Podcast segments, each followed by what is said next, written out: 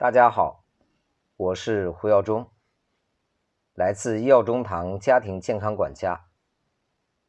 我们从事健康管理，尤其在肥胖和慢病的领域，已经深耕了十年，在全国也有五十多家分支机构。那么这一次我们给大家推荐的这个课程，叫“吃喝睡快乐瘦身法”。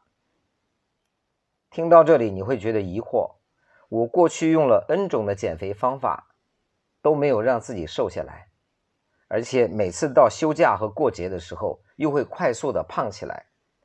这些真的仅仅靠吃喝睡就能解决吗？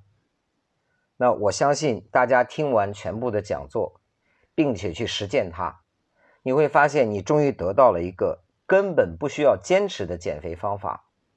可以让你一周狂甩十斤，掌握这种方法，你还怕什么反弹呢？当然，除了减肥以外，我们机构也致力于其他各种健康方案的输出，比如有三高、慢病等等，都可以点击声音下方的小黄条跟我们进行咨询，以及索要更多课程。好，那我们就正式开始今天的第一讲。第一讲站在因果的角度，我们来谈一下你为什么不会瘦，根本原因在哪里？那么这里呢，我们先把肥胖来做几个统筹的分类。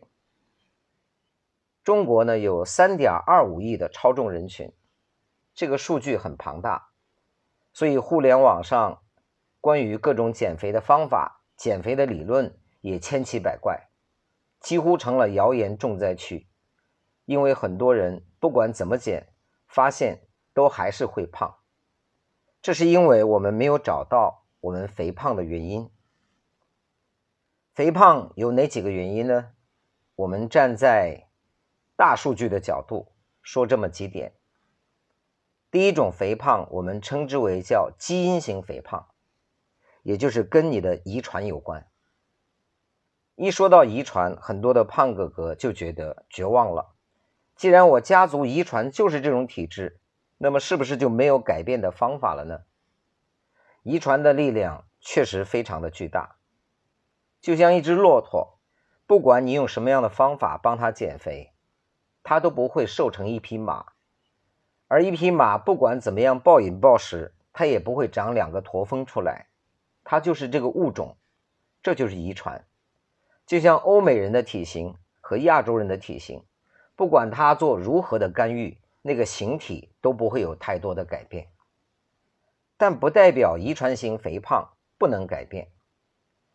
目前我也有一些疑惑的是，比如这个人胳膊粗、大腿粗、臀部大，我帮他已经瘦了，就像我们每年都有减肥一百斤的人，我帮他瘦了好几十斤，那几个地方还是比较大。这个我们称之为是遗传问题，一时半会儿找不到很好的解决方案。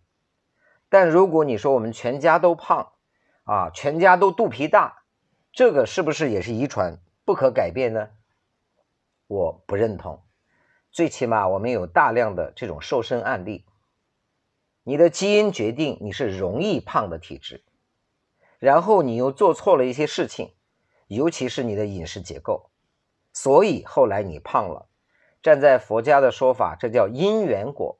因就是基因，缘是你做错了事情，果就是现在你是一个胖子。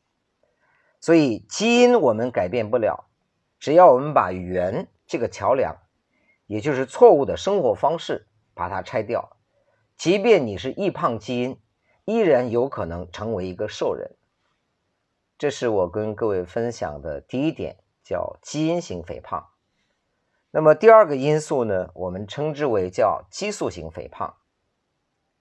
一般谈到胖人，我们给的减肥建议就是管住嘴，迈开腿。所以潜台词就是告诉我们，胖哥哥、胖姐姐一定是又馋又懒。事实上，这是一个天大的冤枉。拿我自己来举例，我在十八岁的时候参军入伍。我经常给南方的战士们做表演。我早晨可以一顿饭吃二十多个馒头，然后我们再去训练。照你的理论来说，一天吃二十多个馒头，这个人一定应该胖的。